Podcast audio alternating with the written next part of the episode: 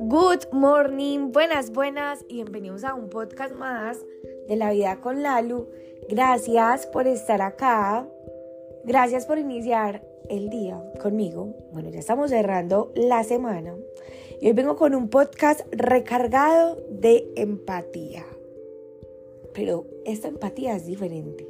O sea, empatía es empatía, pero a veces con las personas que más nos cuesta tener empatía es con nosotros mismos.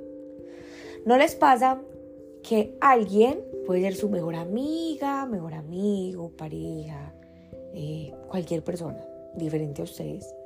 Les cuentan que está pasando por una situación que se sienten de alguna u otra forma y ustedes de una se sientan en el rol en el rol de empatizar y de decirles, oye, mira, te aconsejo que hagas esto, pues claramente yo no soy de aconsejar de una, yo primero escucho a la persona, le pido permiso si me permite o si quiere recibir un consejo mío y ahí es donde yo accedo.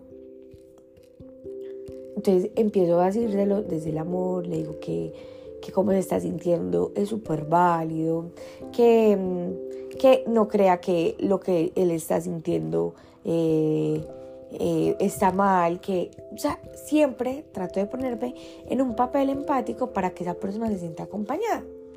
Pero cuando soy yo y no le cuento, digamos, a alguien, empiezo yo a ponerme en el rol de un juez, pero de esos que señalan y que lo único que hacen es como torturarte y decir, es que yo, ¿por qué me estoy sintiendo así?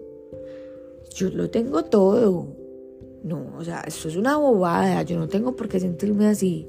Ah, ah, tú eres muy fuerte, no, no hay por qué sentirte así. Los sentimientos de, los, de las demás personas son válidos, pero los tuyos también son súper válidos. No hay sentimientos buenos o malos. Yo ayer me desperté down, eh, pero yo sabía que era algo pues temporal, sin embargo me permití sentir. Imagínense que en mi casa no había internet, no es porque no haya apagado, toda la zona estaba afectada y yo me fui para un café a trabajar, fermento. Me pareció un café demasiado delicioso, demasiado rico, entonces yo me fui para allá a trabajar. Imagínense que en medio de todo, cuando yo estaba allá, como yo estaba aburrida, yo empecé a llorar.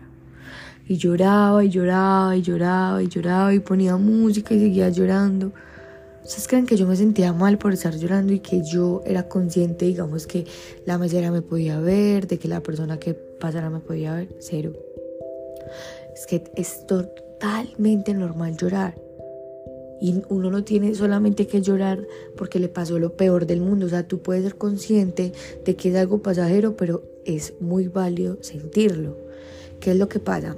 Cuando nosotros reprimimos esas lágrimas, digamos que se nos va llenando como un vaso. Tan se llena el vaso, se llena el vaso, pero llega un momento en que ese vaso de vidrio empieza como a reprimirse. Entonces tú le empiezas a hacer una fuerza, una fuerza y una fuerza a ese, a ese vaso. Llega un momento donde quizás eh, también sea igual, que no es un momento, digamos, donde tú sabes que no estás muy mal, solamente que algo te incomodó, ese vaso se quiebra. Y ahí es donde empieza un caos.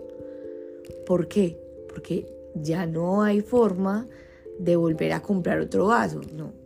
Tú coges ese vaso y empiezas a reestructurarlo con silicona, con pega loca, con lo que lo quieras reestructurar, pero el vaso está tan roto que cada que vuelves a llorar no es que se llene o que vuelves, perdona, a como a reprimir esas lágrimas, no es que se llene, es que empiezan a haber fugas.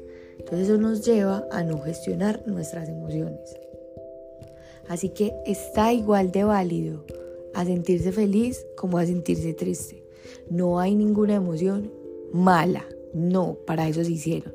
Pero lo más importante es que aprendas a ser empático contigo y te des los mismos consejos o que aprendas también a no darte siempre consejos, sino simplemente a sentir.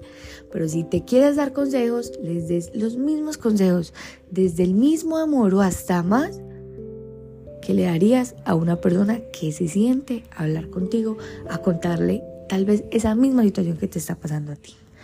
Así que hoy mi invitación es a que seas mucho más, pero mucho, mucho más empático, no solamente con las demás personas, sino con la persona más importante del mundo, que eres tú. ¿Ok? Te amo, permítete sentir y agradecete por todo lo que estás sintiendo hoy, que eso es lo que nos hacen sentir vivos. Los amo. Nos vemos en el próximo episodio de La Vida con Lalo.